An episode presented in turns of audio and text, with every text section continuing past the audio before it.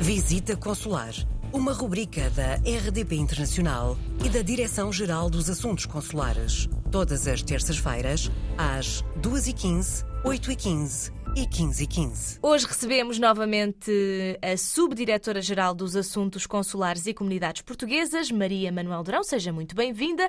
Hoje para nos contar, afinal, o que é o Visa Waiver. Muito bom dia, é verdade. O programa Visa Waiver é um programa de isenção de vistos acordado com os Estados Unidos que permite aos portugueses viajar para este país em turismo ou negócios sem necessidade de solicitar visto, desde que não haja uma permanência no país por mais de 90 dias. Para poder entrar nos Estados Unidos ao abrigo deste programa, uh, o que devemos fazer é ter um passaporte eletrónico, uma viagem de ida e volta e completar a autorização eletrónica de viagem, conhecida por ESTA, que deve uh, ser uh, concluída até 72 horas antes do embarque. O ESTA é solicitado através da internet e tem um custo de 21 dólares. É, é muito importante perceber que para a participação no programa implica que os cidadãos que dele beneficiem não ultrapassem estes 90 dias de permanência nos Estados Unidos da América. A partir desse momento são considerados em overstay, isto é, em situação de permanência ilegal se estender a sua,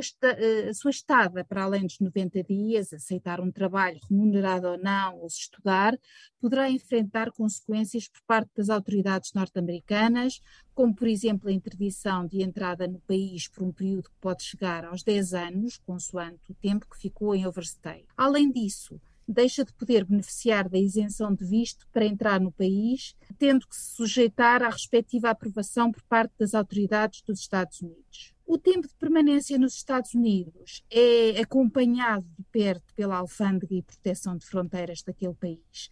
Quem se desloca, uh, quem se desloca aos Estados Unidos através do programa será informado através de uma notificação por correio eletrónico do número de dias restantes da sua permanência legal ou pode consultar essa informação através de um site disponibilizado por aquela autoridade.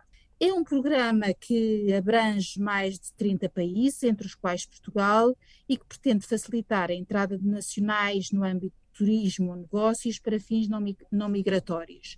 Por isso, antes de partir, informe-se e respeite o período de permanência autorizado nos Estados Unidos. Informações importantes numa altura em que tendencialmente viajamos mais. Muito obrigada, Maria Manuel Durão, e voltamos a falar então na próxima semana.